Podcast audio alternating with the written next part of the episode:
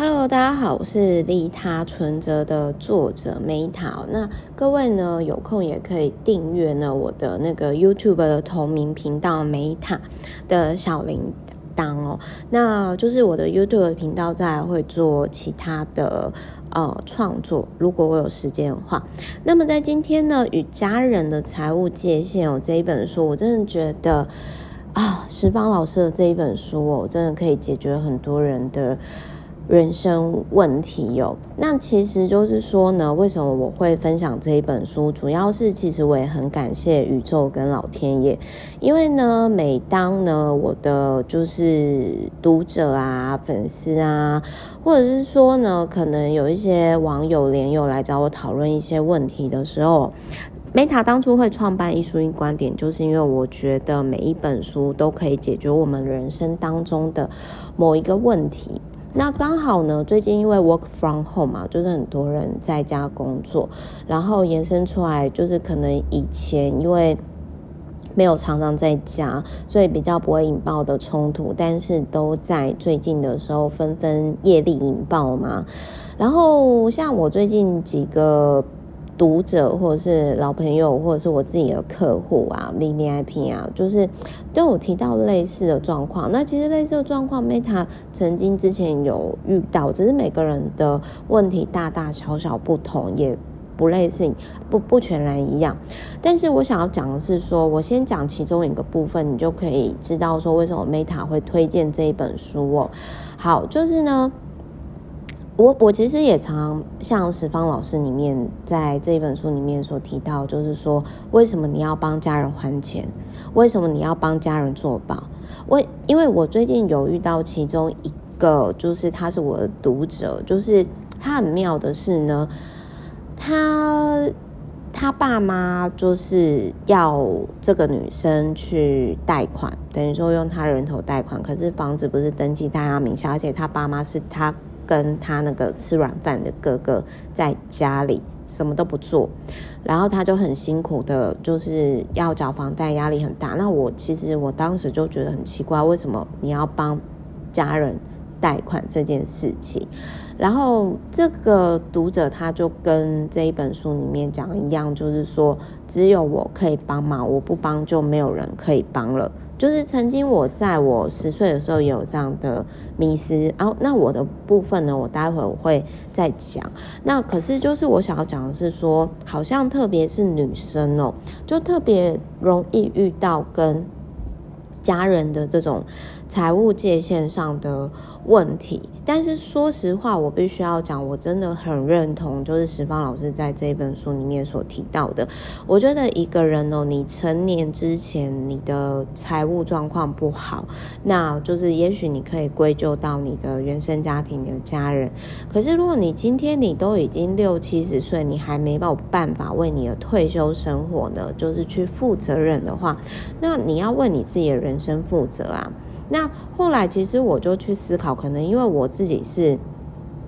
老大的关系，我觉得这真的是老大的原罪哦。哎，为什么我们只是早出生几年，我们就要好好的照顾小的啊？就是就是，好像我们就是呃，很自然而然的，就特别如果说是长姐，因为 Meta 是老大嘛，就我们就一定要去照顾、呃、弟弟妹妹这样。那我比较幸运的是，我们家没有就是。重男轻女的状况，因为我们家没有男生，就是我，我就我跟我妹这样。可是我真的小时候我就有发生，就是我我爸妈就觉得说，哎，我照顾妹妹是理所当然。特别这个姐姐这么的优秀，总是全校前三名，全班前三名。然后就是在眷村，因为我以前有段时间是在眷村，又是孩子王。那眷村的很多爸爸妈妈都很放心，让小朋友来我们家念书，听我讲讲故事。所以，Meta 的说书人呢，其实在十岁之前就在眷村展开喽。然后我那时候呢，还帮，其实我是很喜欢照顾人的。我那个时候还帮隔壁的那个眷村阿嬷，就是赚一些零用钱，还帮他带小朋友。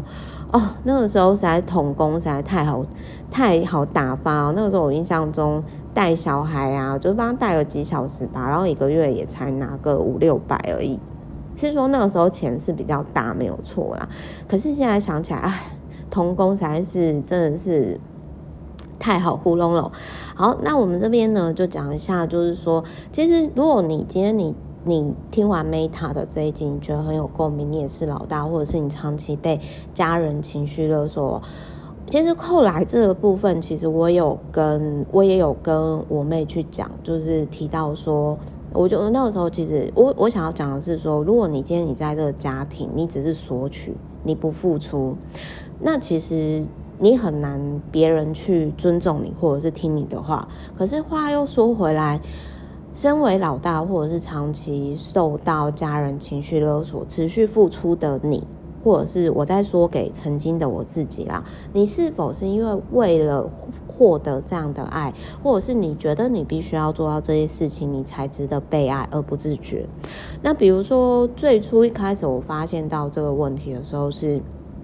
我大概是小二还是小三的时候，我爸他有一次就在那边说：“哦，那个你你那么会念书，你也不不教你妹妹，你这个姐姐怎么当？”就是我我爸是开玩笑，我就整个跟他翻脸。就是其实我也还蛮谢谢我爸，是让我可以跟他翻脸的状态。比如说之前他没收我的漫画嘛，我就跟他说：“你自己去看完《幽游白书》，你再跟我讲他到底是不是浪费时间。”然后后来我爸就摸摸鼻子，他。后来被我发现到他偷偷看我漫画嘛，然后还默默问说：“哎、我给你零用钱啊，你什么时候再去买续集？”这样，所以收回来就是说我那时候就跟我爸翻脸，我就说：“你自己去教妹妹，教完之后呢，再说为什么我教他，他还是倒数前三名。我那个时候跟他就很极端了，我 always 是前三名，他也是前三名，他是倒数的前三名。”但是后来我妹其实是大智，我觉得我妹算是很有智慧的。她是后来大智若愚，那个之后之后，我觉得我们可以再说。那反正就是说，后来我爸他就教我妹之后，他就默默的说。哎，那个 Meta，那个吼，并不是每个人都像你这么聪明会考试的啊！我好担心妹妹哦，以后吼，如果爸爸妈妈怎么样了吼，你一定要照顾妹妹哦。然后我就觉得说，其实其实当下一直到现在，当然就是我觉得家人就是要互相照顾。可是呢，其实身为老大，你一定会就会觉得说，呃，为什么就是我们好像我们早几年出生，那我们就应该要照顾。晚辈到底凭什么？那为什么就是说，哎，可能弟弟妹妹比我们晚出生，为什么他们就好像，呃，就是什么也不用做，然后就获得一切？这好像就有点类似说，在爱情里面很不公平的事。有些人他不用特别做什么，他就得来一切，但是相对的他也不会好好珍惜嘛。那所以后其实那个时候就是说，呃，我必须要讲，就是说后来有一件事情有延伸，我那个时候有跟我妹划清界限，是就是界定自己的界限，就是说好像有一次那个时候我还在准备研究论文，那个时候自己压力也很大，然后他就突然请我帮忙，就是。用那个问卷，那我就跟他说：“你这个太晚跟我讲了，我没有空帮你处理。”然后我妹就大发雷霆，然后我就跟他说：“不对吧？难道我帮你是一定义务的吗？请问你有付我钱吗？你知道这在外面要付多少钱吗？”那我就跟我妹讲说：“我今天没有义务帮你，而且如果我帮你去负担了你应该的责任，你会变成妈宝，你会不会成长？”所以我也很认同，就是在十方老师里面所讲的，就是说你自以为是爱他，你帮他去承担他应该承担的责任，但是你有没有想过，这是这样的爱是不是阻碍？其实真正的爱或者是孝顺啊，我我后来我其实今天 FB 有 po 文有 po，就是说你应该是要让你的长辈去发现他自己应该要去面对问题，去成长。我觉得这才是最高程度的孝道，而不是说就是让他吃好、做好、用好的，然后就是很早就挂，就吃太好，成年病啊这样走了。那再来就是说，我后来又发现到说，我也曾经就是诶、算是被家人情绪勒索。其实我我我觉得爸爸妈妈可能不自觉啦，特别是我我个人是觉得说哦，就是因为我小时候。重点就是说，我就是照顾类型的，然后重点就是说我都有能力可以做到哦，这才是悲剧，好吗？所以他们就其实就是说我长时间是处于我已经超过那个年龄层可以 overloading 的状态，然后他们也不自觉也习惯了，然后所以后来我环游世界回来之后，其实我爸妈在我划清界限的时候，他们一开始其实那个时候真的有被震撼到。第二件事情就是说，那其实有很多件啊，但是我只是举例代表作，就是我之前曾经好像在前几集。Podcast 有提到，就是说我要带那个时候公司有赚一些钱嘛，然后我就带要带家族去旅行，然后我妈就突然可能就是那种老人家的塞奶啦，就是说哦，那如果你不带我妹小阿姨去的话，我就不去哦。可是我真的很讨厌我那个小阿姨，因为我那个小阿姨就是我包红包给她，我没有必要包给她的，我是出自于好。他是长辈，然后就是包给他，他会那种直接打开红包，然后就说啊，才包这些哦，那个谁谁谁给我很多钱，然后我心里就说哦，那你以后就没有下次啦。然后他就整个傻眼，因为我以前是不会这样说的，我以前可能就是会自己忍气吞声内伤吧。然后我就跟我妈讲说，哎，你搞清楚，哎，就是我今天花钱，我就是要开心。因为你们是我爸妈，我我很愿意带你们出门。那我我觉得这是我开心的，花钱就是要开心。那如果说今天花钱我还不开心，然后我还要被那个做直销的那个小阿姨嫌东嫌西的，就是我我要当免费导游、领队、保姆，然后又出钱的冤大头趴那，然后我还不爽啊。谁会做这种事情呢？然后我还补一刀，我就跟我妈讲说：“你不要总是拿我的钱去做你自己的人情哦。那你这样的话，我从现在开始，我不会再给你零用钱。然后，所以那一次的家族旅行，反正后来我妈就说：‘哦，她开玩笑。’我就说：‘没有，那今年就不去了。’就是，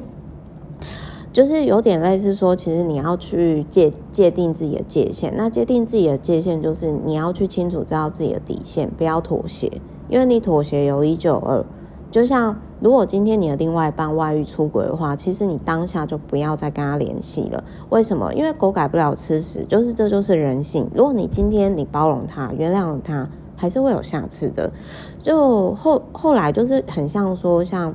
又有另外一次，就是那个时候也是我在界定界限的时候，就是我那个时候，因为我爸他是属于那一种讲话会比较。碎碎念，然后很烦那种。然后有一次家族聚餐的时候，因为我知道我爸爱面子，然后我就跟他讲说：“你如果再碎碎念的话，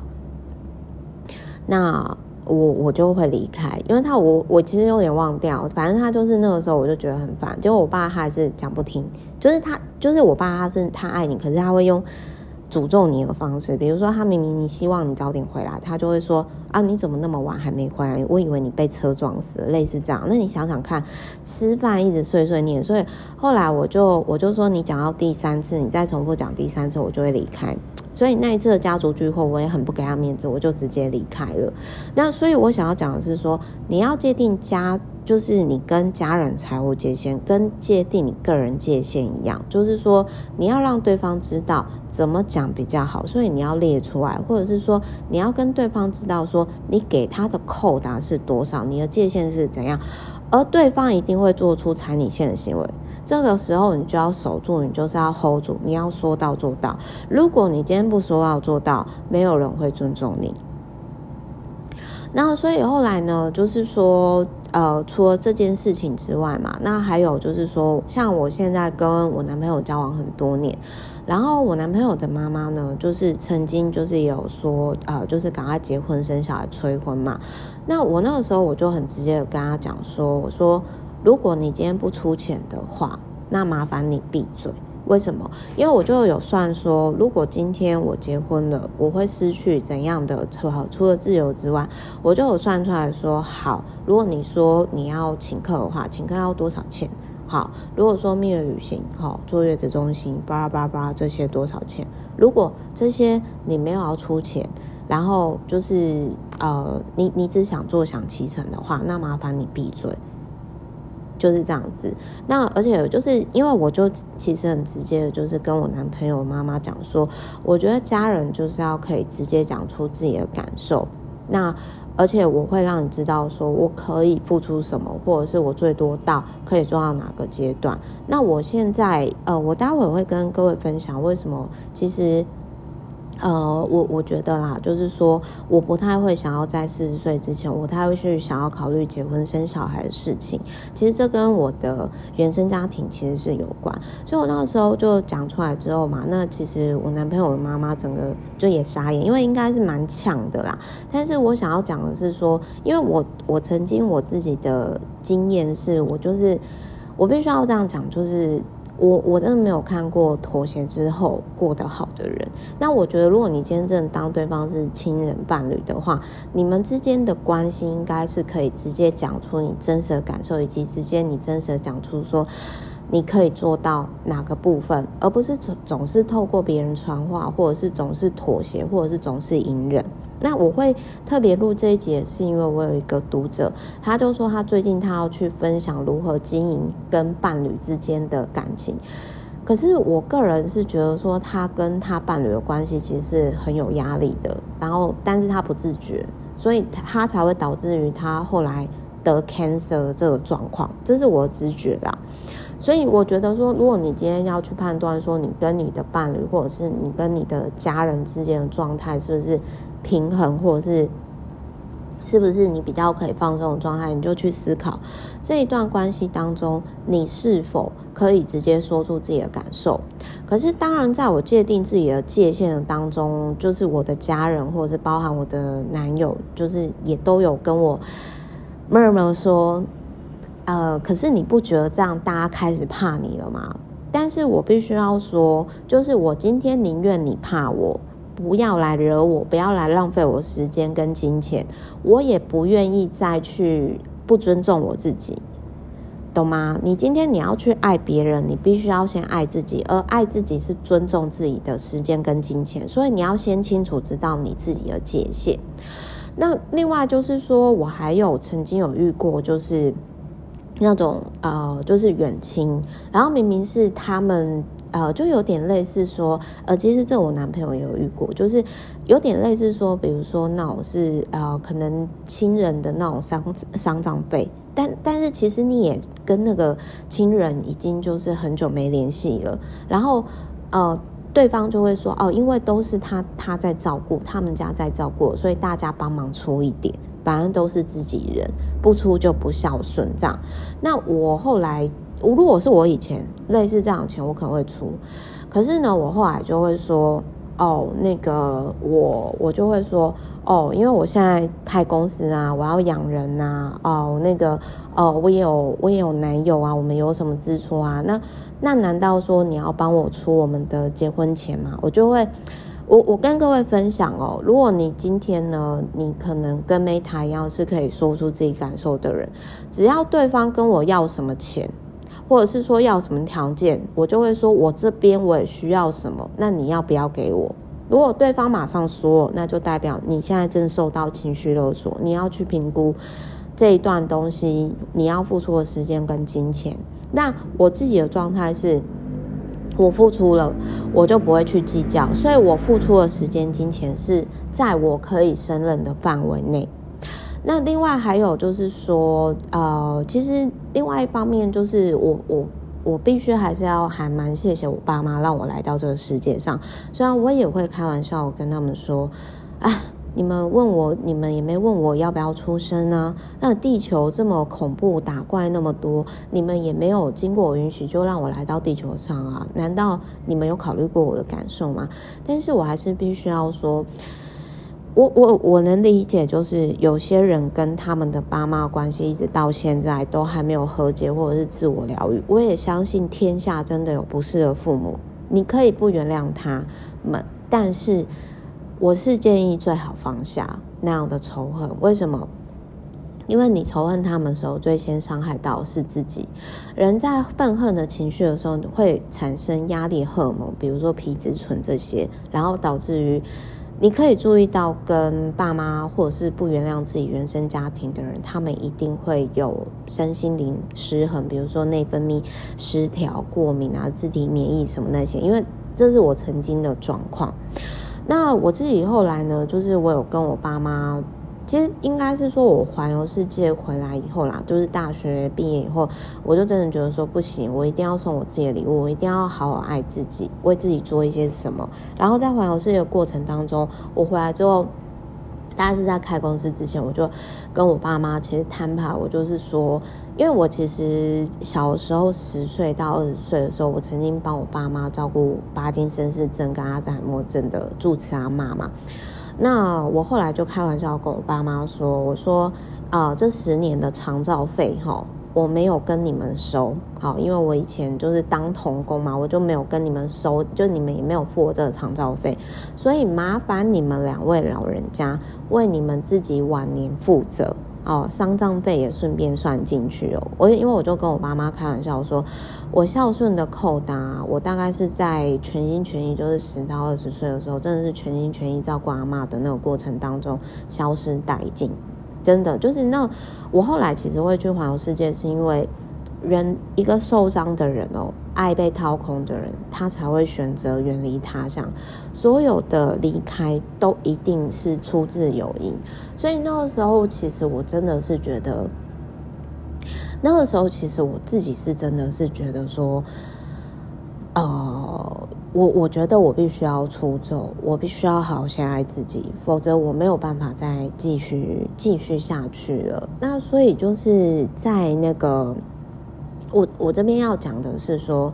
我这边要讲的是说呢，就是我那个时候其实就很直接的这样子去讲，因为我很清楚知道说。呃，我可以付出多少？然后其实那个时候还会有这些这些状况，是因为那个时候我们家养了二十多年的狗狗，因为我真的很喜欢毛小孩，很喜欢照顾它嘛。然后就是也走了，所以某些程度上虽然状况不一样，但是我真的很能理解女生在太过照顾家人、爱人当中，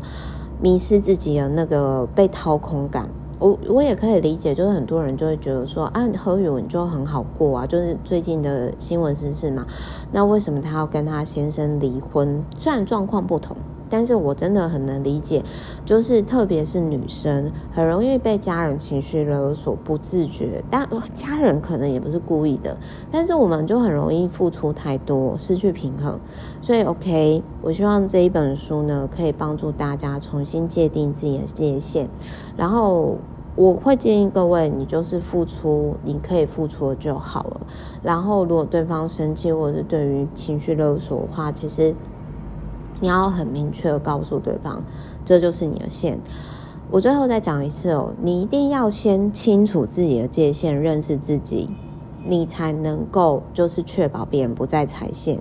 然后你付出的就是你付出的，就是你、呃，你你即使付出了，你也不会后悔。就是我想要讲的是，你付出就付出了，你不要去就简单来说，不期不待，没有伤害。你付出的，你能力所给予的，这样子就好了。然后最后呢，我想要讲的一件事情就是说，当我们今天就是我必须最后要讲一下，就是说，不论是在婚姻、职场或者是家人之间，你有一定的获利能力，你永远就是有多的筹码。所以就是说。如果你今天你想要在人生的牌桌上笑到最后的话，你一定要有一定的获利能力、投资能力、理财能力。所以我觉得十方老师的这本书呢，它或我觉得是可以，你可以参考的入门砖，特别是对于长期被家人啊情绪勒索或者是。处于跟我一样是老大的状态，然后你你听完之后你很有共鸣，或者是这就是你目前遇到的状况。我希望说这本书可以成为你这一个阶段的启发，以及去思考这样子。那。我最后讲一下，就是说，我觉得华人的文化当中哦，很多时候我觉得是蛮伪善的。为什么？很多人之所以跟他的家人、伴侣没有办法直接说自己的感受，是因为他们怕对方怕他，他们怕就是说，哦，我今天说出我真实的感受，我就是坏人。可是你今天你不想当坏人，难道伪君子就比较好吗？所以我最后要讲的，我觉得健康家人、伴侣、亲子之间关系是可以说出自己真实的感受的。说出自己真实的感受，不是责怪对方，而是很明确的说你做了什么事情，我觉得感觉怎样，如果是怎样做比较好，跟对方讨论，对方评估过，他觉得他也可以做到的地方，那我觉得这才是真正家人伴侣之间的关系。那如果你今天听完之后，你觉得很有感触啊，或者什么的，或者是你之后想要来 VVIP 玩啊什么的，也都可以，就是在 FB Meta 交流。那另外最后就是我顺便工商一下，就是说我如何去界定我的个人界限。我是事实上是我会写这个利他存折，也是因为我那时候是觉得说，天哪，我真的不知道怎么面对我真的内心的这些情绪。那我开始去帮助别人解决别人的问题啊，最后后来我才发现到，说我大量的不论透过网络还是呃，比如说 VVIP 去解决客户的问题的时候，我发现到说，其实我人生问题也解决了，所以帮助别人的问题哦，就是帮助自己。所以我觉得你帮助别人的时候，某些程度上你是帮助自己，而且你会进步更快。所以呢，如果大家对于利他存折有兴趣的话，五月一号它会上市。那也希望对于大家的人生是有帮助的。好，最后呢，我还是很谢谢，就是十方老师与家人财务界限，你有搞清楚自己的线了吗？好，我是 Meta，我爱你们。那我们就明天见。